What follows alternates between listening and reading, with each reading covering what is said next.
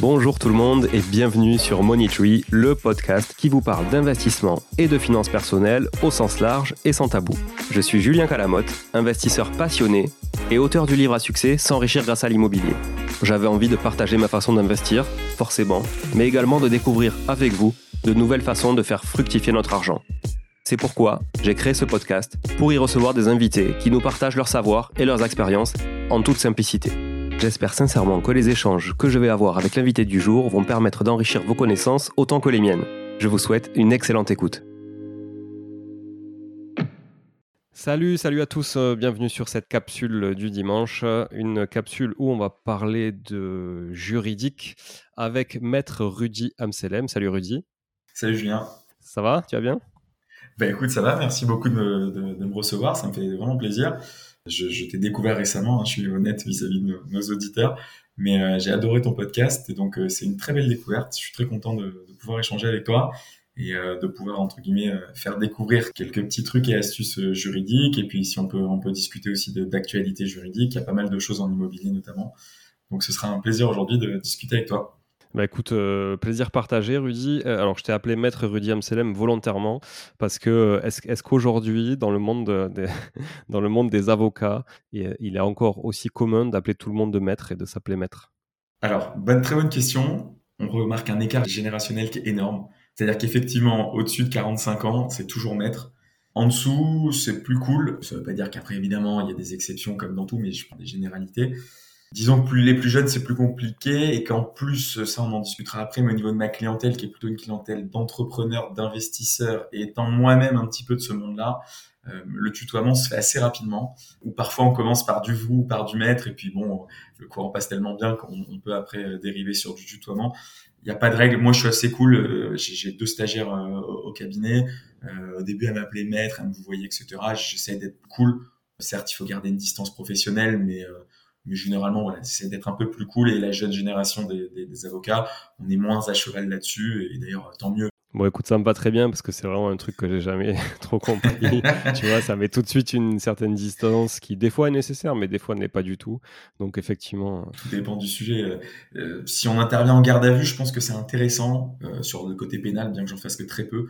Mais sur le côté pénal, je pense qu'il est intéressant de garder une distance parce qu'on peut vite, après, avec le, client, une relation de copain qui est pas forcément utile à sa défense.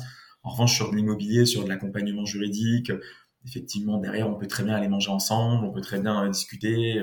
On discutera après du, du, du club Business Club Imo qu'on a monté. Forcément, quand c'est des gens avec qui euh, on va discuter, on va sympathiser, on aura beaucoup moins de, de difficultés derrière à se tutoyer. Donc voilà, tu, tu, tu, peux me tutoyer et t'es pas obligé de t'y remettre à chaque fois. J'en ferai pas une maladie. j'ai jamais vous voyez personne sur ce podcast et c'est eh ben, vraiment, euh, voilà, c'est vraiment une règle chez moi. Je, je, ne vous vois personne sur ce podcast. J'ai un autre podcast qui s'appelle Les Voix de la franchise que, que j'ai un peu laissé tomber. Là, finalement, je vous voyais quand même un peu plus les personnes. C'était des, plutôt des dirigeants de gros réseaux de franchise, etc. Mais au final, même là, tu vois, si je devais le redémarrer, je pense que le tutoiement serait de rigueur parce que ça va avec le, le média, en fait, aussi, qui est le podcast et au bout d'un moment qui est assez détendu, tu vois. On est assez d'accord. On est assez d'accord. Bon, cool. Alors, est-ce que tu peux te, te présenter un peu? Moi, je t'ai découvert sur LinkedIn euh, pour, pour, quelques posts que tu avais partagés que je trouvais très intéressants, notamment des choses que j'avais jamais trop lues, malgré le fait que, tu vois, bah, je reçois beaucoup de monde sur le podcast, je fais quand même pas mal de contenu euh, ici, et puis j'ai aussi un peu d'expérience. Donc, euh, et, je trouvais qu'il y avait des choses intéressantes que tu partageais, et c'est pour ça que je t'ai contacté pour qu'on puisse échanger là-dessus. Donc, est-ce que tu veux bien d'abord te présenter? Après, on rentrera dans le vif du sujet. Avec plaisir. Alors, bon, sans faire la liste des diplômes, parce que parfois c'est toujours un peu redondant, mais j'ai été euh, diplômé de la Sorbonne euh, à la base. Donc, je suis de Nice. Je suis parti à Paris pour faire mes études. J'ai fait un master 2 de commerce électronique, économie numérique. Donc, à l'époque, c'était tout ce qui était l'univers des startups, création de sociétés. C'est exactement, encore une fois, mon côté entrepreneur. J'adorais aller écouter les entrepreneurs pitcher, euh, faire les levées de fonds, les accompagner sur une levée, les accompagner sur la création de la société, quand parfois il y avait des questions juridiques qui pouvaient se poser. Je prends un exemple sans, citer de marque, mais par exemple une boîte qui voulait faire de la livraison de médicaments. Donc on touchait parfois à des, sujets qui étaient sensibles, qui étaient régulés par l'État, etc. Donc passionnant. Ça c'était à Paris, mais euh, j'avais fait quatre ans à Paris. Étant Nice, je pense que j'ai pas besoin d'expliquer les raisons, mais j'avais envie de revenir dans le sud. Et à Nice, effectivement, j'ai travaillé à Sophia Antipolis, qui est quand même la plus grande technopole d'Europe mais j'ai trouvé que le marché était assez bouché. Il y avait des gros cabinets qui avaient déjà la main sur toutes les startups, mais c'était assez compliqué de se faire sa place, même si évidemment il y a de la place pour tout le monde. J'ai pas senti ça. Et après, il y a eu un avocat super, hein, s'il m'écoute, il se reconnaîtra, mais qui m'a dit voilà, tu peux venir chez moi, mais moi je fais du droit immobilier. Bon, j'avais quelques connaissances en immobilier, mais je n'étais pas non plus un passionné. Et il me dit, voilà, euh, t'inquiète pas, t'as une super formation, t'as fait la Sorbonne, t'es capable de tout apprendre. Donc, je te forme si tu veux. Et euh, bon, je me suis dit que parfois les, les occasions font, font aussi euh, un destin, et je me suis dit bon bah allons-y. J'ai appris à ses côtés, donc je connaissais pas grand-chose, hormis des connaissances générales de ce que j'avais pu voir à la fac, mais bon, c'était pas énorme. Et j'ai adoré la matière. Et en plus, j'ai eu la chance après derrière d'avoir bah, des amis et des, des, des, clients dans tout ce qui était, ce qui était formation immobilière. Donc j'ai pu aussi derrière développer une clientèle qui était énorme sur tout ce qui était euh, des jeunes entrepreneurs qui montaient leur SCI, euh, IRIS. Après, j'ai vu en plus qu'il y, avait un podcast là-dessus qui était très intéressant. Donc, je vais pas, je vais pas refaire le match. Mais voilà, y énormément de choses sur l'immobilier. Et, euh, et puis, euh, d'une chose à l'autre, de fil en aiguille, j'ai pu développer ma clientèle là-dedans. Beaucoup d'immobilier commercial aussi. Et euh, ça, ça pourrait être un sujet d'un autre podcast parce que j'en fais énormément. Alors c'est vrai que sur LinkedIn, si tu m'as connu sur LinkedIn, c'est pas les posts qui marchent le mieux, euh, voire quasiment pas. C'est toujours des, des quasi flops. Et pourtant, il y a, y a, un vrai contenu derrière, il y a un vrai boulot. C'est un investissement qui est méconnu, on en, on en rediscutera. Mais moi, j'adore l'immobilier commercial. Je conseille à tous mes clients d'aller vers l'immobilier commercial, que c'est quelque chose, un marché qu'on connaît pas spécialement. Donc voilà, donc c'est plutôt immo immobilier commercial. Et puis après, euh, bah, en fait, donc j'étais chez quelqu'un, j'ai bien appris, j'ai bien été formé, j'ai fait quasiment deux ans de stage et quasiment trois ans en tant qu'avocat, donc presque cinq ans. Et j'ai trouvé que en tant qu'entrepreneur, avec la vision que j'avais des choses, même si j'ai été super bien formé, même si je serais reconnaissant éternellement parce que il m'a vraiment mis le pied dans ce métier, euh, il me semblait utile à un certain moment de, se lancer de ses propres ailes et puis, d'y aller quoi. Donc j'ai monté mon cabinet en septembre 2022, donc c'est assez récent. Et puis, euh, j'en suis très content, je regrette pas une demi-seconde. Et puis, comme tout entrepreneur, il y a ses hauts, ses bas, il y a des super mois, il y a des mois qui sont moins bien. Il y a des super dossiers on est très, très content de les avoir. Il y a des très belles décisions, on a des clients qui vous remercient 100 fois. A les moins bonnes. Donc bon, ça fait partie du, métier, mais je pense comme tout entrepreneur, il y a des jours où on est super content et puis il y a des jours où on a quand même des grosses déceptions. Et ces hauts et ces bas, il faut toujours un petit peu les, les, compenser en se disant il y aura des jours meilleurs. Et puis quand ça va bien, dire attention, il y a des jours qui vont être un peu plus sombres. Donc, euh, donc voilà, toujours garder la tête froide et continuer à avancer. Et puis après, je pense que c'est comme ça qu'on s'est connus. Euh, j'ai commencé à être publié un petit peu sur LinkedIn, euh, notamment parce que mon associé sur d'autres projets, euh, donc Arnaud, tu connais, Arnaud Cheminant, m'a dit mais vas-y, lance-toi sur LinkedIn, c'est génial, c'est génial, c'est génial. Au début, j'avoue que je n'étais pas très très chaud parce que souvent les posts sur LinkedIn, je les trouvais un peu un peu niais. Hein. Je, je, je, suis honnête, je vais me faire des ennemis, mais c'est toujours ah, j'ai mangé mon bol de quinoa ce matin et j'ai fait du yoga, c'est génial c'est très bien, hein, je critique pas ceux qui font ça, mais je trouvais que souvent ça apportait pas grand chose. Puis en fait, j'ai découvert qu'il y avait énormément de professionnels qui mettaient du vrai contenu qualitatif. Bon, je me suis dit, bon, bah, après pourquoi pas? J'essaye de rendre des sujets, souvent ce qu'on appelle un peu chiant, moins chiant possible, en essayant de mettre des petits smileys, de faire des petites phrases assez courtes, garder le contenu, et c'est ça qui est la difficulté pour un avocat, c'est d'être à la fois cool, mais en même temps, il faut garder un côté professionnel, donc il faut, il faut, il faut y arriver, c'est pas toujours évident sur tous les postes. Et puis euh, honnêtement, voilà, il y a des postes qui cartonnent, notamment quand j'ai parlé d'expulsion locative, faisant un petit peu le café du commerce en racontant, bah voilà, j'ai trois ans de procédure, etc., etc. Et c'est très compliqué en France. Ça, ça cartonne. Et quand on rentre un peu plus dans du contenu très qualitatif, très très concret avec des textes de loi et tout, là, franchement, ça fait des flops. Donc c'est toujours le danger, c'est de se dire il faut que je sois qualitatif parce que j'ai quand même une profession, il y a une déontologie à respecter, et puis je pense que les clients attendent de son de leur avocat qui est quand même une compétence derrière, bien comme on l'a dit au début, soit plus cool, etc mais en même temps de, de, de, pas être trop chiant non plus parce que sinon bah, moi je vois mes posts beaux commerciaux euh, si je fais 2000 personnes qui ont vu le post et 30 likes c'est un miracle alors que pourtant ça m'a pris un temps fou donc voilà il faut il faut réussir à alterner je pense que le, la bonne formule c'est un, mix de tout ça Ok, très clair. D'ailleurs, tu parlais des hauts et des bas, tu vois, d'un entrepreneur de manière générale. Et moi, la question que je me pose, c'est pour un avocat, effectivement, tu as des défaites, tu as des victoires. C'est quoi le ratio moyen hein, parce que tu dis, tu dis, il y a toujours deux parties, donc forcément, tu as toujours une chance sur deux. Enfin, tu vois, statistiquement, tu en as toujours un des deux qui gagne, quoi. c'est vrai que c'est une question. alors, il y a deux questions qui reviennent tout le temps quand on est avocat. C'est-à-dire, tu vas dans une soirée classique, euh, qu'est-ce que tu fais dans la vie Moi, je suis avocat. Donc, la première, c'est comment tu fais pour défendre des, des ordures ou des raclures ou autre. Ouais, bon, ça, c'est pas trop ton. C'est moins mon truc, mais parfois, bon, bah, je, je sais pas, moi, je vais parfois avoir un locataire qui, parce que je fais énormément de propriétaires, mais ça m'arrive aussi parfois d'avoir des locataires. D'ailleurs, sur LinkedIn, j'ai beaucoup de locataires qui m'ont dit, bon, bah, si vous savez faire du propriétaire, vous pouvez peut-être me défendre, j'ai pas de problème avec mon propriétaire. Bon, euh, parfois, je vais défendre et c'est pas forcément que je défends ce qu'il fait, mais j'essaye de l'accompagner au mieux. Ben, un bailleur qui va pas mettre aux normes son logement, euh, un locataire qui va rien payer et qui, qui va de mauvaise foi totale. Donc, donc parfois on a, euh, alors c'est sûr qu'évidemment c'est pas un violeur ou un tueur en série, hein, loin de là, mais euh, bon, il y a quand même des gens qui parfois sont pas toujours euh, complètement réglo, sinon il y aurait pas de procès. Et après, objectivement, la partie contentieux pour moi, elle est quand même très limitée, on va pas se mentir. C'est beaucoup plus d'accompagnement euh, création de la société, quelle fiscalité on choisit. Parfois même, ils me demandent des conseils sur l'opportunité d'un tel investissement. Je donne un exemple, par exemple, ce matin. Euh, est-ce que est-ce qu'on peut indexer un loyer? Il a oublié de l'indexer le client. Est-ce qu'on peut l'indexer? Combien de temps avant on peut l'indexer? Est-ce que je peux récupérer combien? 2, 3, 4, 5 ans? Est-ce que c'est automatique ou pas? Bon, c'est parfois c'est plutôt des questions juridiques qui vont pas au procès. Et après, sur la partie procès, la, la, la deuxième, c'est qu'on me dit souvent, est-ce que tu gagnes ou tu perds? Bon, évidemment, c'est comme un restaurant, quand on lui demande si le poisson est frais, il va pas nous dire qu'il n'est pas frais, donc on dira toujours qu'on essaye de plus gagner que de perdre. Mais encore une fois, le, c'est pas toujours binaire.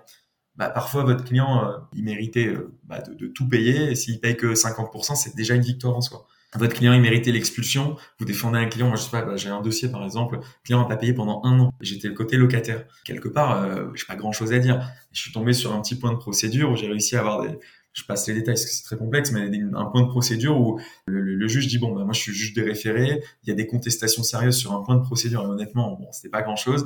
Du coup je me déclare incompétent, faut aller au juge du fond, ça va durer encore trois ans de procédure. Derrière j'ai beaucoup plus de force pour négocier avec le bailleur en disant écoutez on vous doit 100 000, euh, on s'arrange, on vous fait un virement à temps et puis on s'arrange parce que sinon vous repartez sur trois ans de procédure sans être payé, vous allez jamais vous en sortir. Bon, certes, euh, c'est pas une victoire totale, mais il y a quand même il y a quand même un point de procédure. Donc est-ce qu'on peut considérer ça comme une victoire? Voilà, il y a, y a toujours euh, l'idée, c'est de faire le mieux. Voilà, honnêtement. Je passe les détails parce que c'est toujours plus compliqué. Après, il y a un, un comment dire, une petite phrase qu'on se dit entre avocats. Quand, quand on gagne, c'est parce que le client avait un bon dossier, et quand on perd, c'est parce que l'avocat était mauvais. C'est toujours ça dans la tête des clients. Euh, s'ils gagnent, bah, c'est normal, hein, ils avaient raison. Et en revanche, s'ils perdent, c'est mettre, vous avez été mauvais, vous n'avez pas fait votre travail. Donc euh, l'idée, c'est, de, en tout cas, on m'a formé comme ça, et je pense que c'est la meilleure chose c'est toujours de leur expliquer, voilà, attention, votre dossier, il est bon sur tel et tel point, il l'est moins sur tel et tel point, et il y a un risque de perdre sur tel et tel point. Et quand on dit ça à notre client en amont, le client, très souvent, il va nous dire merci. Il y en a deux, trois un peu de mauvaise foi qui disent, ah bah ça y est, vous êtes déjà perdant et vous vous couvrez. On part jamais perdant. Le but, c'est de gagner pour nos clients, évidemment, et encore heureusement, parce que sinon, on ne servirait à rien. Mais euh, en le prévenant, en disant, voilà, il y a tel et tel point, et si le juge, il retient ce point-là, le client peut pas dire qu'il savait pas et quelque part au moins euh, on a fait aussi notre travail en amont. Moi parfois je décourage aussi mes clients. Ouais, on y va on y va. On ils ont le meilleur dossier. On regarde un peu les pièces et on voit que c'est pas du tout la réalité de ce qu'ils nous ont annoncé. Et donc j'ai décourage dans le sens où je leur dis si on y va on va perdre. Ouais mais on y va quand même on y va quand même on y va quand même. J'ai attendez on va perdre. Moi ma déontologie c'est pas de vous faire faire un procès pour faire un procès c'est de vous dire attention là c'est mort. Parce que parfois je, je, donne un, je donne un exemple. Une fois on était hors délai on avait euh, deux, c'était pour une contestation d'assemblée générale, on était au-dessus des deux mois à compter de la réception du PV d'assemblée générale. Donc c'est mort, c'est voilà, c'est comme ça. Et le client, on y va, on y va. J'ai écouté, c'est mort. Mais je vous dis qu'on y va, sinon je prends un autre avocat. J'ai écouté, prenez un autre, s'il y en a un autre qui vaudra bien. Mais voilà, c'est des exemples comme ça où on doit, c'est notre déontologie et c'est normal, c'est de faire un bon accompagnement au client, dire écoutez, là, ça vous sert à rien. Et donc, on n'y va pas. Donc il faut savoir faire cet accompagnement-là. Et quand on prévient les clients en amont, je trouve que derrière, même si on a une mauvaise décision, en tout cas qui va dans le sens de ce qu'on a pu voir, les clients se disent bon, mon avocat il a su me dire en amont, euh, voilà, là c'était chaud et effectivement c'est sur ce point-là qu'on a perdu. Tu disais tout à l'heure, d'ailleurs, euh, après on, va rentrer dans le vif du sujet, mais tu disais, euh, on parle plutôt du monde de des avocats, mais ça m'intéresse. Tu disais que, bon, effectivement, euh, des, fois obtenir une réduction, on va dire, de, de montant, c'était déjà une victoire. J'ai l'impression qu'en France, on, est quand même moins à l'aise avec le fait de transiger qu'en Amérique du Nord, où tu vois, il y a une culture plus business, et j'ai l'impression que ce, jeu de, de, discussion rentre beaucoup plus tôt, en fait, dans les, dans les procédures. Est-ce que c'est juste une impression ou c'est le cas? Non, non, c'est vrai, mais ça arrive de plus en plus. Aujourd'hui, euh, il y a énormément de procédures maintenant. Bah, par exemple, le dossier en question dont je te parlais, où le client, a réussi à gagner, il n'a pas payé pendant un an. J'ai proposé sur Fun de négocier. Bon, effectivement, après, je peux comprendre, hein, c'est pas une critique, mais le bailleur n'a pas voulu négocier. Et en fait, j'avais soulevé ce point de procédure, et le juge n'a pas rendu son jugement. Il a dit, je vous renvoie à la médiation. Et donc, ça se fait de plus en plus, en disant, en fait, sous-entendu, en disant au bailleur bon, euh, vous avez quand même raison parce qu'il vous doit l'argent, mais il y a ce point de procédure qui va m'embêter, je pourrais pas vous le retenir. Qu'arrangez-vous, ça sera la meilleure des choses. On n'a pas trouvé l'accord parce qu'après les parties sont pas entendues, c'est encore autre chose. Mais euh, les juges de plus en plus. Aujourd'hui, euh, il y a des procédures où on est obligé d'aller à la médiation avant même de faire la procédure. De plus en plus, on va vers ça. Puis on va pas se mentir, il y a un rapport budgétaire aussi. C'est que bah, les tribunaux sont engorgés euh, vraiment. c'est des mois et des mois et des mois. encore un autre exemple, je sais pas, un dossier d'expulsion. Donc j'ai fait l'assignation en juillet. Première date 6 novembre. C'est en référé, c'est censé être rapide. Hein. Aujourd'hui, il y a plus de place. Euh, donc moi, je suis sur le tribunal de Nice. Parfois, ça m'arrive d'aller à Grasse ou même ailleurs. Mais à Grasse, par exemple, le dernier dossier en date, en matinée que j'ai passé, il y avait 65 dossiers dans la matinée. C'est-à-dire, la, juge arrive et après, il faut qu'on dit euh, qu'ils sont débordés, mais c'est vrai. 65 dossiers dans la matinée. Même si vous passez 3 minutes par dossier, et c'est pas possible de passer 3 minutes par dossier, ça vous fait un temps fou. Et ça, c'est juste écouter les plaidoiries. Après, il faut regarder les pièces, faut regarder les dossiers. Quand un avocat a un dossier avec 70 pièces et 90 pages, c'est du travail. Donc voilà. Donc euh, aujourd'hui, de plus en plus. Parce que oui, euh, il y a une américanisation du droit, certes, mais aussi parce que de toute façon, on va pas se mentir, il y a un rapport budgétaire et que bah, l'État est à l'agonie euh, sur la justice, sur d'autres sujets d'ailleurs, mais, mais c'est pas de la politique, mais de dire qu'en tout cas la justice est engorgée, c'est un fait. Et euh, aujourd'hui, un procès, c'est même en référé, c'est minimum, minimum un an. Donc, on pousse, on pousse de plus en plus à ça. Et nous-mêmes, les avocats, on pousse nos clients à ça, en leur disant, écoutez, même si vous avez raison à 100%, il y a quand même un risque. Ça va durer longtemps. Il faut avoir les reins solides. Euh, mine de rien, si vous attaquez un quelqu'un de plus gros que vous, c'est malheureux, mais bon, bah, lui, il va peut-être prendre 15 avocats, ils vont produire 50 pages de conclusion. Bah, moi, il faut que j'ai le temps de l'analyser, il faut que j'ai le temps d'y répliquer. Eux, ils vont, ils ont les reins solides, vous allez peut-être pas tenir, vous allez vous essouffler. Donc voilà, par exemple, c'est des, des, des, points comme ça, et dans leur dire, bon, peut-être transigeons, même si vous allez avoir moins bien, mais au moins vous êtes sûr de l'avoir et tout de suite. Parce que si vous tapez euh, 10 000 euros de frais d'avocat et d'huissier, euh, deux ou trois ans de procédure, et en plus derrière avec une issue incertaine, c'est toujours plus risqué que vous dire bon bah euh, ils me doivent, moi j'estime qu'ils me doivent 15 euh, 000 euros, ils me proposent 12, euh, je les prends. Mais après voilà, tout dépend de la mentalité du client. Ça c'est notre travail de pédagogie de, de, de, leur enseigner, de leur expliquer qu'il y a des dangers. Après vous avez des clients qui vous disent moi je m'en fous, je veux aller jusqu'à la mort, etc. Bon, dans ce cas-là on y va. Mais euh, moi j'essaie toujours d'aller vers vers un accord parce que parce que voilà il y a pareil c'est un adage très connu qu'on apprend en attaque il vaut mieux un, un, mauvais accord qu'un bon procès je crois que c'est de Balzac d'ailleurs mais euh, mais c'est véridique. Aujourd'hui il vaut mieux un mauvais accord qu'un bon procès. Bon on va passer on va passer au sujet du jour. Le sujet c'est cette loi du 27 juillet 2023 donc c'est assez récent ça fait euh, à peine euh, deux semaines. Est-ce que tu peux nous en parler? Donc c'est une loi grosso modo qui qui vise à protéger le logement contre l'occupation illicite donc le squat. Hein. Ça, c'est, ça, c'est sur le papier. Voilà, ça, c'est sur le papier. Et euh, alors, est-ce que tu peux nous dire, euh, ben, finalement, qu'est-ce que dit cette loi? En quoi ça change ou pas les choses? Et quels sont les avantages, on va dire, enfin, les avancées en tout cas pour les propriétaires bailleurs qui se feraient occuper leur logement illicitement ou, ou pour les occupants illicites à contrario? Juste, c'est pas pour faire le pointilleux, mais la, loi vise les occupants illicites, mais en réalité, il y a aussi le locataire qui paye pas dedans quand il a été condamné, on le considère comme l'occupant illicite. Oui. ils ont réuni les deux. Et d'ailleurs, le législateur fait une légère confusion en mettant un petit peu les deux dans le même panier, alors que c'est pas vraiment la même chose. Mais euh, toujours est-il que cette loi, elle vient d'où?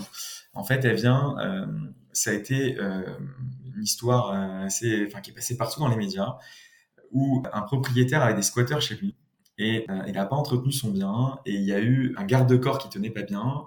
Le l'occupant, alors là en l'occurrence c'était un squat, le squatter est tombé parce que le garde-corps ne tenait pas. Il a attaqué le propriétaire en disant vous avez une obligation de maintenir votre bien en état et de le, de le restaurer et de faire les travaux nécessaires. Vous ne l'avez pas fait, vous devez le remboursement.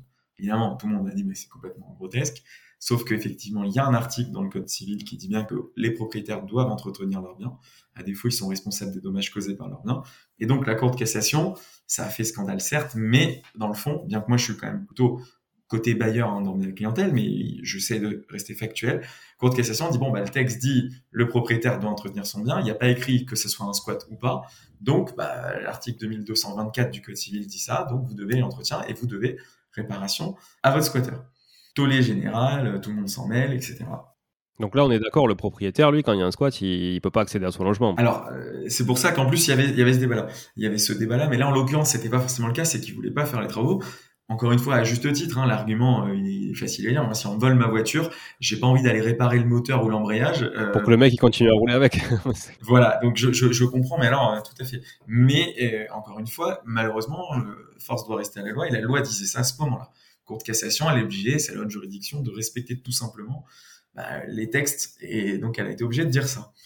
Donc, tollé général, il y a un député, euh, Monsieur Casbarian, qui dit bon bah on va euh, refaire une loi. Et en même temps, vu toutes les polémiques qu'il y a eu, parce que c'est vrai qu'il y en a eu, et aujourd'hui c'est une des rares solution pour se sortir d'un squat, c'est de médiatiser la chose. Je parle pas de faire venir trois gros bras, parce qu'en tant qu'avocat, j'ai pas le droit de dire ça.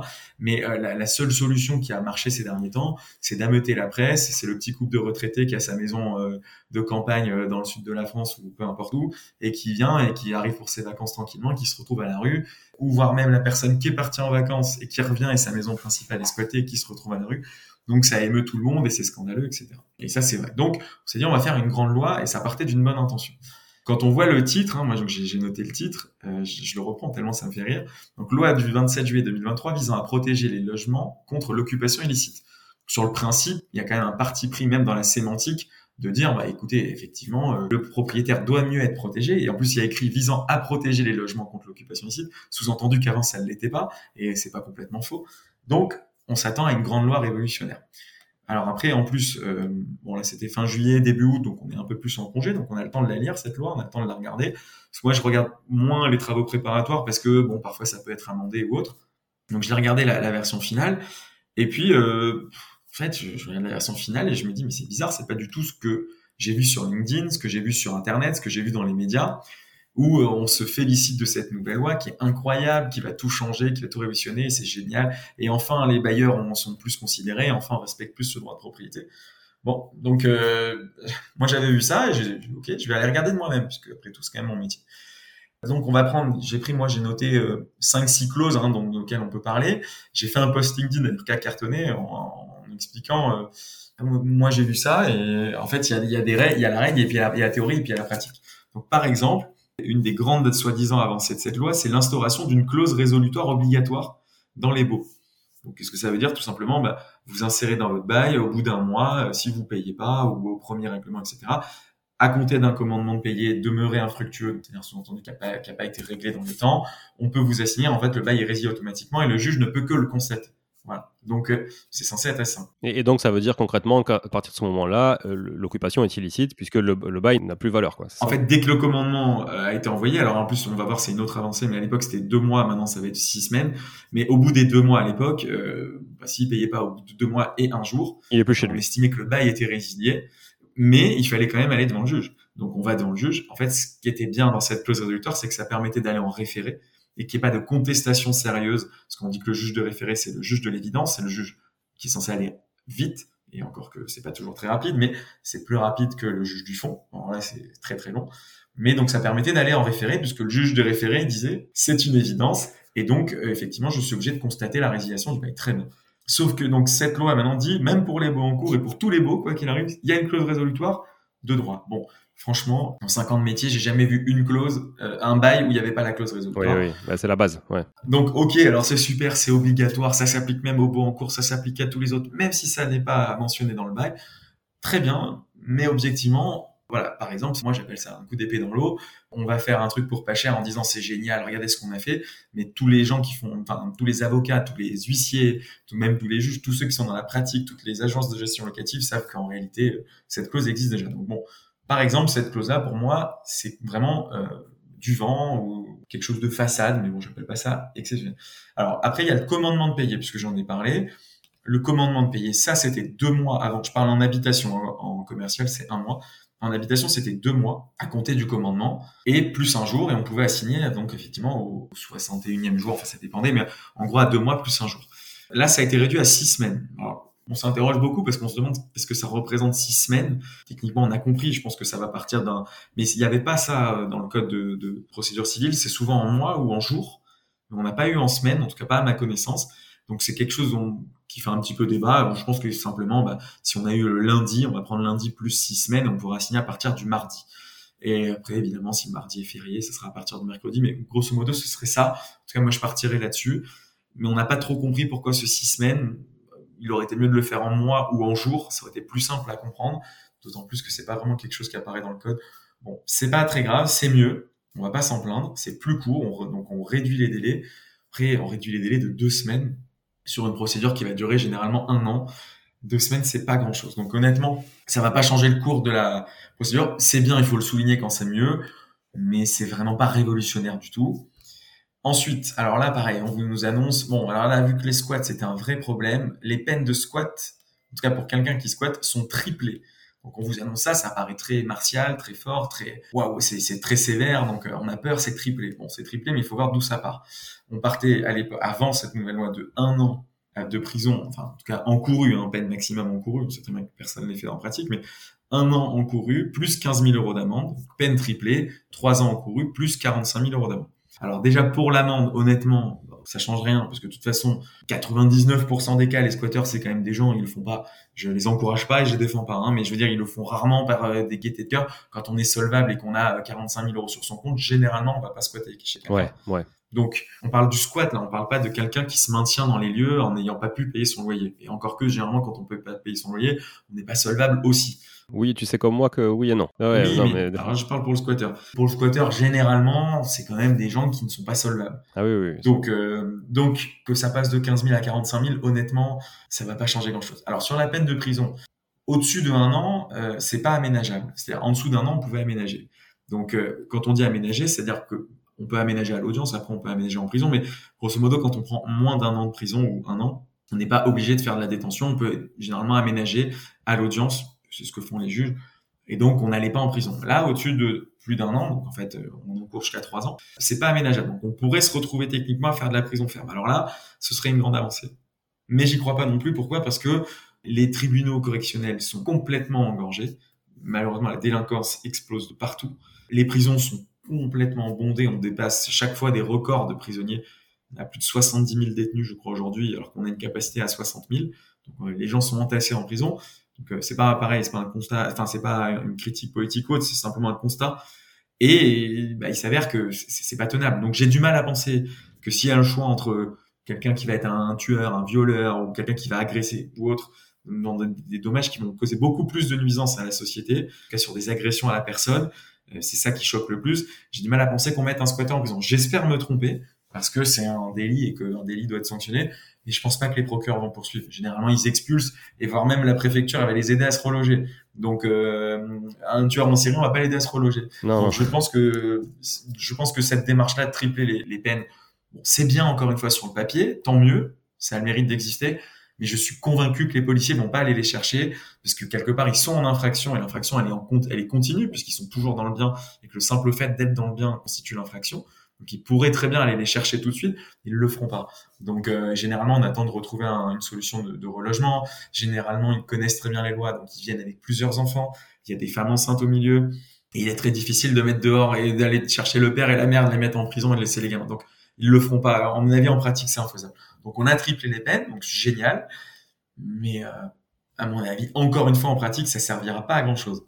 Alors après, autre point que j'avais noté, la création d'une amende de 7500 euros. Alors là, cette fois, c'est pour les locataires qui sont rentrés donc en bonne et due forme dans les lieux, qui avaient un contrat de bail, pour lequel le contrat de bail a été résilié bah, parce qu'ils n'ont pas payé le loyer, ou parce qu'il y a eu une résiliation sur d'autres points, mais en tout cas là, c'est résilié. On a envoyé l'huissier qui a signifié la décision et qui a donné un commandement de quitter les lieux, et on est arrivé au bout du commandement de quitter les lieux. Donc en fait, c'est le dernier moment où ils ont le droit de se maintenir dans les lieux. C'est normalement c'est deux mois à compter du commandement de quitter les lieux, et euh, donc plus un jour. Et donc à compter de ce jour d'après, ils sont occupants complètement euh, ici et ils se maintiennent frauduleusement dans les lieux. Qu'est-ce que nous dit le, texte? Il nous dit il y a 7500 euros d'amende, mais l'amende elle va pas pour le propriétaire. Hein, on est bien d'accord, c'est une amende qui ira à l'État. Et encore une fois, grande majorité des cas, c'est des locataires qui sont insolvables ou en tout cas qui ont eu le temps, le temps de la procédure, d'organiser leur insolvabilité parce qu'ils savent très bien que le, bah le propriétaire il va essayer de les saisir et maintenant en plus l'État risque de leur mettre une amende. Alors comment, comment ils font ça d'ailleurs Que tu vois, parenthèse, parce que moi j'ai eu le cas là, sur une expulsion où en fait euh, je suis tombé, on va dire euh, par hasard, complètement par hasard, euh, par terre sur son relevé de compte bancaire, disons-le comme ça, et du coup j'ai vu qu'il avait 14 000 euros sur le compte, tu vois, il y avait 14 000 euros sur le compte, et, donc en fait l'huissier n'arrivait pas, elle me disait non, il y a rien, il y a rien, et du coup entre, entre le moment où elle a fait la saisie, le moment où, où elle a voulu, où moi j'avais vu le, par hasard le, le, relevé de compte, du coup, tu vois, il avait, il avait tout sorti mais qu'est-ce qu'ils font en fait? Ils sortent tout en cash, ils mettent à l'étranger, comment ça se passe? Par exemple, tu peux créer un compte au nom de quelqu'un de ta famille et tu envoies. Voilà, on peut lancer des petites sommes. Attention, je m'entends, c'est quand même de l'argent, mais 14 000 euros, c'est pas un million d'euros. C'est de l'argent, mais je veux dire, c'est transférable. On ouvre un compte Revolut, euh, on, met à l'étranger au nom de sa femme, on lui, par exemple, hein, au nom de son enfant, et puis voilà, c'est réglé. Ouais, hein. ça, il n'y a pas moyen d'aller le chercher là-dessus, quoi. Bah non, parce que c'est pas la femme qui te doit de l'argent Euh, s'ils sont en séparation de biens, ou même parfois ils sont en concubinage, enfin peu importe, si la femme n'est pas dans le bail, qu'elle est arrivée en cours de bail, il est arrivé tout seul, c'est un étudiant, il s'est marié, entre-temps, il est resté dans ce logement, et que la femme, elle n'est pas dans le bail, et qu'elle n'est pas condamnée d'ailleurs parce qu'elle n'est pas dans le bail, tu peux pas aller chercher sa femme. Donc après, après tu peux aller attaquer, mais il faut porter plainte, c'est au pénal, pour organisation frauduleuse d'insolvabilité, mais c'est rajouter une procédure, c'est pour 5000 euros d'impayé, tu vas pas y aller. Quoi. Et puis voilà, c'est ça. Et en plus, on n'est pas, c'est pas certain qu'on puisse aller les chercher si les envoyer à l'étranger. On ouvre un compte à l'étranger. Enfin, je vais pas faire un cours de d'organisation frauduleuse. Un cours de je voudrais pas qu'on m'accuse de ça, mais euh, mais honnêtement, c'est pas très très compliqué. Ou alors même ils sortent tout puis ils crament tout ou ils sortent tous en espèces chez eux voilà. Donc donc c'est très c'est très compliqué. On fait un cadeau à quelqu'un la montre elle apparaît nulle part puis la montre elle garde une valeur et bon c'est plus compliqué d'acheter une montre avec 14 000 euros mais enfin en tout cas il existe des moyens. Même il suffit de se balader 5 minutes sur internet on trouve tout. Je vais pas donner euh, toutes les techniques mais je pense que de toute façon malheureusement celui qui veut s'organiser sa son insolvabilité c'est pas si compliqué que ça Parfois, c'est des sociétés, donc on ferme la société, on liquide, on, se met en liquidation, donc donc euh, ça c'est encore plus compliqué. Donc euh, donc oui oui ça existe. D'où l'intérêt de la saisie conservatoire. Ça pour le coup ça peut être intéressant. Dont on va parler ouais. ouais.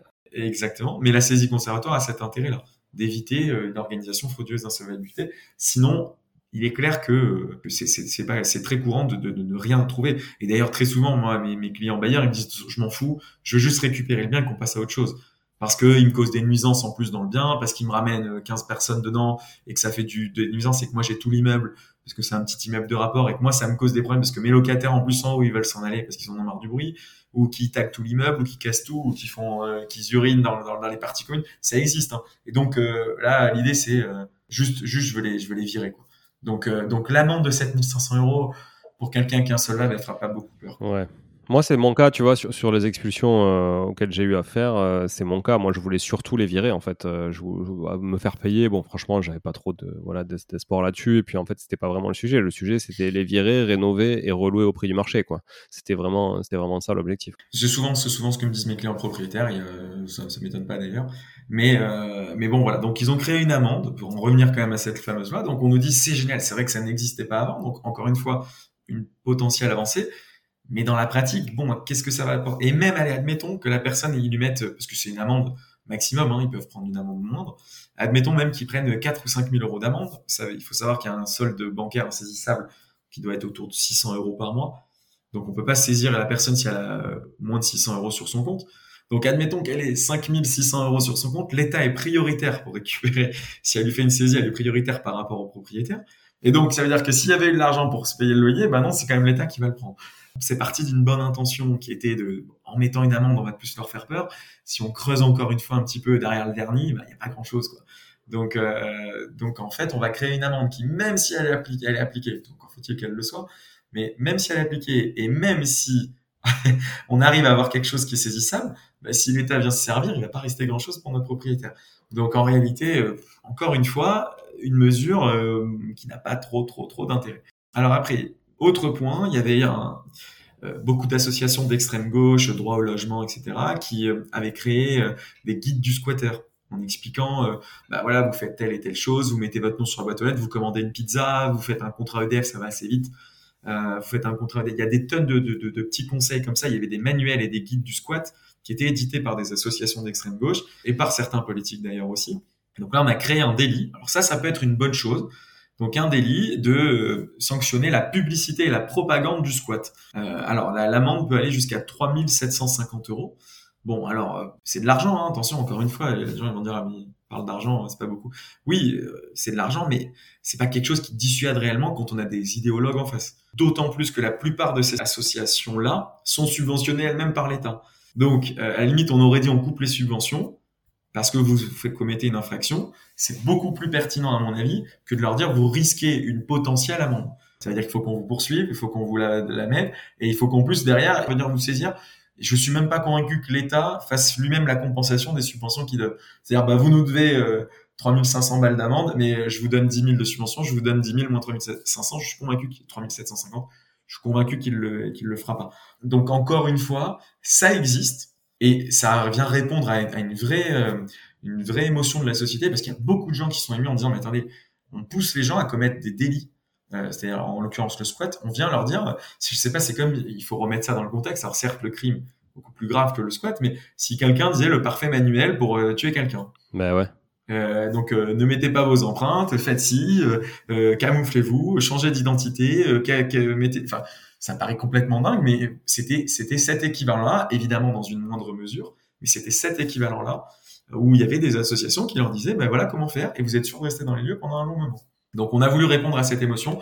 Je pense que couper les subventions, c'est mon avis, mais aurait été aurait été plus intéressant, euh, plus intéressant aujourd'hui, parce que ces associations-là, elles vivent pas forcément des cotisations des adhérents, mais surtout des subventions. Et alors là, il y a un dernier point euh, que j'avais noté. Après, on reviendra sur la censure du Conseil constitutionnel, mais il y avait un dernier point que j'avais noté. Alors là, pour le coup, c'est un des rares points où je suis plutôt en accord, parce qu'on va dire, il est très pessimiste sur cette loi. Euh, il y avait un délai de deux mois qui était institué par le Code de procédure civile d'exécution entre le commandement de quitter les lieux, donc comme on a vu tout à l'heure, donc hein, il y a une décision il faut attendre de recevoir l'original de la décision. Ça, c'est généralement un mois, un mois et demi. Ça, il faut l'expliquer au client. Hein. C'est-à-dire que on a l'audience, je dis n'importe quoi, le 6 novembre. On va plaider ça le 6 novembre si la personne ne fait pas 15 renvois, etc. Mais admettons qu'on le plaide la première fois. Le juge va dire, bon, bah, 6 novembre, je vais rendre mon délibéré le 10 décembre. Il y a déjà un mois. Et le 10 décembre, on n'a pas forcément la décision.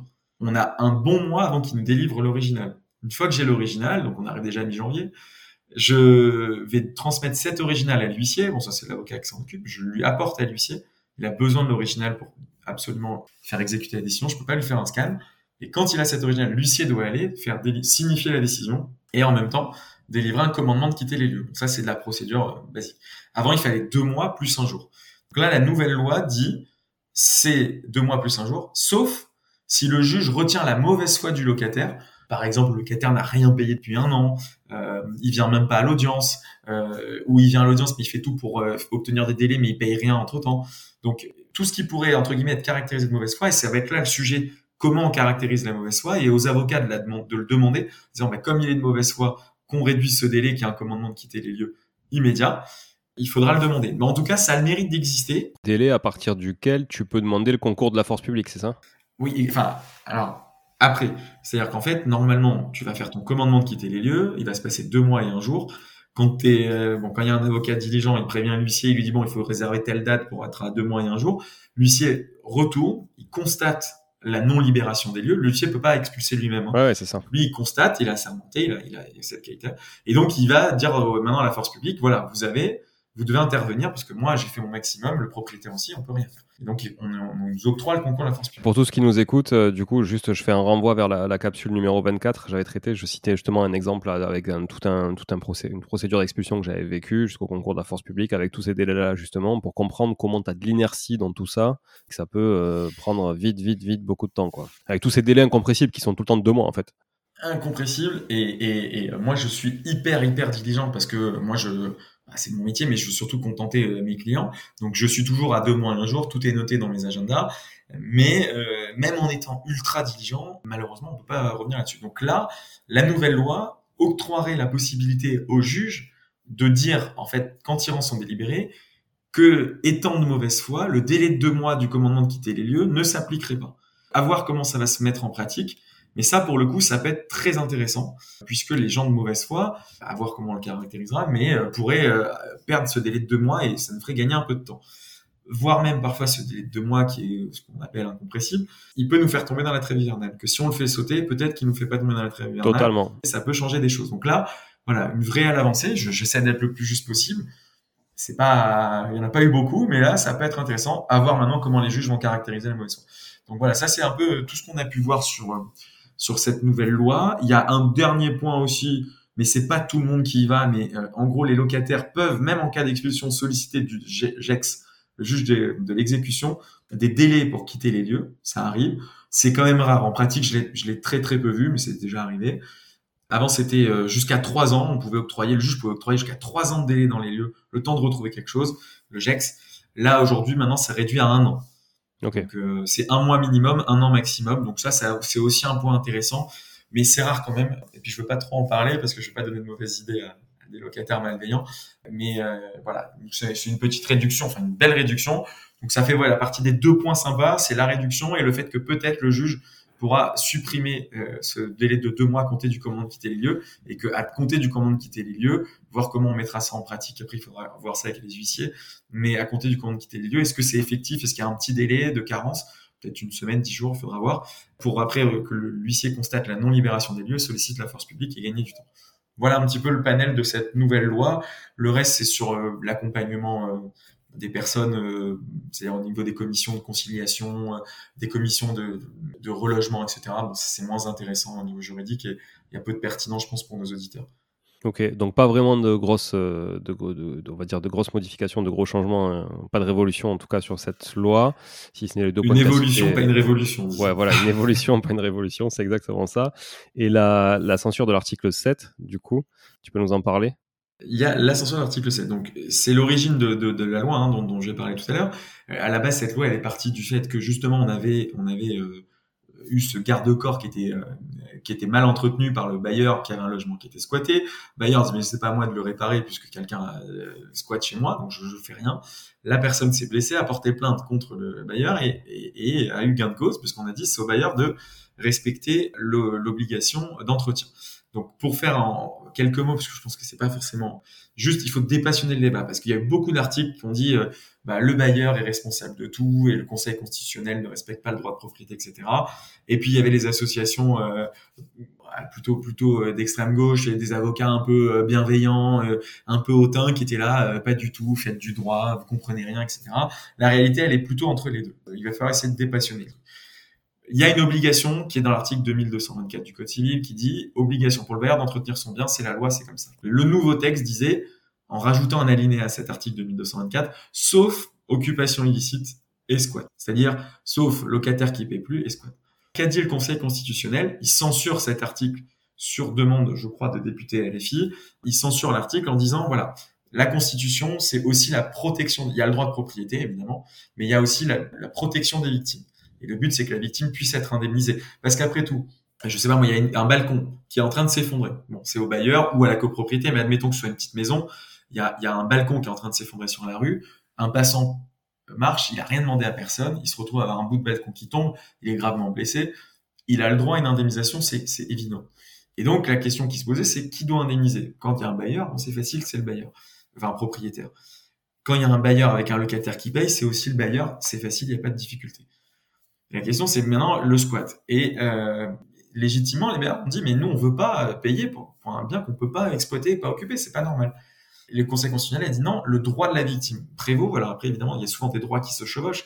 Ça peut, il y a des centaines de, sujets comme ça. Est-ce que la liberté d'expression, elle va pas heurter, par exemple, je sais pas moi, quelqu'un qui va avoir des propos racistes pourrait dire c'est de la liberté d'expression. Et les autres gens disent non, le racisme, il est puni par la loi. Il y a évidemment, heureusement, une protection des personnes qui sont visées par du racisme. Donc, il y a deux droits qui se chevauchent. Et la protection, évidemment, des personnes qui sont visées par le racisme est plus importante que le racisme. Donc, on va mettre une atteinte à la liberté d'expression qui n'est pas totale, par exemple. Donc là, bah, il y a un droit des, un droit des propriétaires et un droit des victimes.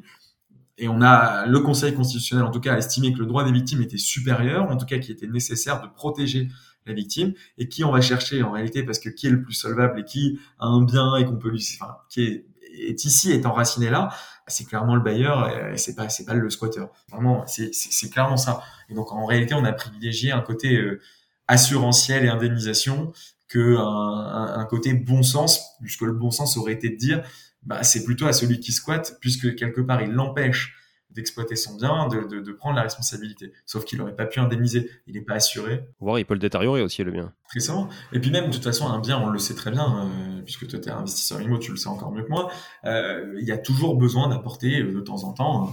il y, a des, il y a des fissures qui naissent, il y a des, il y a des, mouvements, il y a, il y a toujours besoin d'apporter, il faut rénover, il y a de l'humidité, enfin, un bien, c'est évidemment pas, ça se fiche pas dans le temps et on fait rien dedans pendant 30 ans, euh, ça marche plus, ça. Donc, euh, ça existe encore, mais moins en moins. Euh, donc, il y a, y, y a, toujours un soin à lui apporter et on estime que c'est au bailleur de le faire. Je parle pas de faire un coup de peinture, hein, on parle de, grosses, de grosses réparations, mais, mais, mais voilà. Aujourd'hui, c'est dans ce sens que le Conseil constitutionnel a rendu sa décision. Et donc, en réalité, on revient au statu quo qui a toujours été, été en vigueur depuis cette décision de la Cour de cassation et depuis cet article de 1224. Donc, en soi, L'article 7 qui partait d'une bonne intention a mal calculé son coût et donc c'est pas euh, ouais un droit au, au de tout casser et puis c'est toujours tout sur les bailleurs que ça tombe. C'est un peu ça, mais c'est je l'ai expliqué dans un contexte juridique et c'est pas aussi des certains de mes confrères qui pris un côté très hautain je les voyais sur LinkedIn en disant vous êtes des tocards à, critiquer la décision du Conseil constitutionnel parce que y a le droit etc on peut aussi comprendre l'émotion des bailleurs euh, de dire mais attendez moi j'ai mon bien je l'ai acheté je, l'entretiens mais il y a un locataire qui vient dedans qui me paye pas ou j'ai un squatter qui vient qui, me dégrade le bien c'est pas à moi de le réparer ça paraît complètement donc voilà donc il faut essayer de dépassionner ce débat. J'essaie de rendre les, choses le plus factuelles possible et de l'expliquer. Donc c'est comme ça aujourd'hui que l'article 7 a été censuré. Il y a un point qu'on a pu euh, identifier euh, certains professionnels du droit et j'en fais partie, de dire si on écrit par exemple à recommander au locataire ou au squatter euh, en lui disant bah, vous me laissez laissez-moi accéder pour que je puisse faire les réparations et qu'on nous répond pas ou qu'on nous laisse pas l'accès, comme si on y accède, on commettrait un délit puisqu'on n'a pas le droit de pénétrer, ce serait une violation de domicile, peut être fait, il y a plusieurs termes qui pourraient être qui pourrait être admis, on n'a pas le droit d'y rentrer. Si on a fait les démarches pour y rentrer et qu'on nous laisse pas y rentrer, on perdrait cette qualité de responsabilité puisqu'on a fait tout ce qu'on a pu, mais à un moment, je peux pas rentrer, je veux pas commettre un délit pour ne pour éviter d'être responsable. Euh, donc un délit en annulant un autre, euh, ça pourrait exonérer. Donc je pense que l'idée c'est d'être le plus diligent possible. Je suis pas convaincu que les squatteurs laissent rentrer le, le, le bailleur dedans et donc en envoyant un recommandé, même si ça paraît dingue de devoir se couvrir en pensant que, il est toujours utile de faire, à mon avis, c'est ce que je conseillerais à mes clients, de faire un recommandé euh, et de dire, bah, écoutez, moi j'ai fait ce que j'ai pu, parce que comment vous contacter autrement que par recommandé? Vous m'avez pas laissé accès, vous m'avez pas contacté, euh, bon, bah, tant pis pour vous maintenant. Donc c'est plus moi qui suis responsable. Voilà. Et moi j'avais suggéré une dernière possibilité sur LinkedIn, euh, ça plaît ou ça plaît pas, mais j'estime que l'État est omniscient hein, en France pour le coup, euh, il est vraiment partout. L'État qui, qui intervient partout et qui empêche le propriétaire, en gros on lui dit, on vous empêche de récupérer votre bien par la force parce que ça serait vous faire justice soi-même et c'est interdit. Ok. Mais en même temps, on vous rend responsable si le, locataire ou le squatter, enfin le locataire qui est maintenant occupant illicite, mais le squatter ne règle pas, euh, ne, font pas euh, les travaux. Et donc vous êtes vous êtes responsable à la fois s'il y a un accident et vous pouvez pas rentrer dans les locaux. Je trouve que c'est quand même la double peine et euh, mine de rien, on peut rien faire contre entre guillemets l'État ou la loi. Même pour moi, la loi, l'émanation des députés qui représentent l'État, etc. Donc quelque part, il y a une double peine. On peut pas rentrer dans le bien et, et on est responsable s'il y a des il y a des dommages qui sont causés. Donc moi, je dis vu que l'État est très lent. Parce que moi j'ai habité un petit peu en Angleterre, euh, je, je, sans faire un cours sur la procédure d'expulsion en Angleterre, mais c'est assez rapide. Hein. C'est euh, on vient, on vous fout les valises sur le trottoir, j'exagère à peine, hein. et, c'est vite vu. Donc le squat, je, je suis même pas convaincu qu'il y ait un droit du squat là-bas, puisque c'est très très vite vu. Donc on démontre qu'on est propriétaire et ça va assez vite. Ça fait rêver. voilà, donc euh, ce que je veux dire, c'est que dans les pays anglo-saxons, c'est pas du tout le cas. Mais euh, en France, puisque l'État intervient partout et puisqu'on a un État quand même qui est plutôt euh, providence, hein, comparé aux pays anglo-saxons, j'aurais préféré qu'il y ait un genre de fonds de garantie et que l'État prenne en charge la responsabilité au cas où quelqu'un est blessé. Je prends, reprends l'exemple du passant, marche dans la rue, il y a un bout d'immeuble qui s'enlève ou un bout d'une maison, ce sera plus simple, il n'y a pas de copropriété au moins, il n'y a pas de partie communautaire. Donc, un bout de la maison qui s'enlève, qui tombe, la personne est gravement blessée, bah, l'État aurait pu prendre en charge euh, l'indemnisation, puisque quelque part, elle empêche le bailleur de rentrer dans les locaux, elle empêche de percevoir un loyer, elle l'oblige à faire des travaux, et elle le rend responsable. Bah non, alors puisqu'on on empêche de faire le loyer, que l'État, entre guillemets, pour moi, fait pas son travail, et laisse traîner euh, volontairement, ou moi je pense que c'est politique, mais donc volontairement les choses, bah, quelque part, ça serait à l'État de payer aussi les conséquences de ces dommages-là. C'est ma position. Appelez, appelez pas. C'est une solution que je proposais. De toute façon, c'est acté aujourd'hui que c'est la responsabilité du bailleur.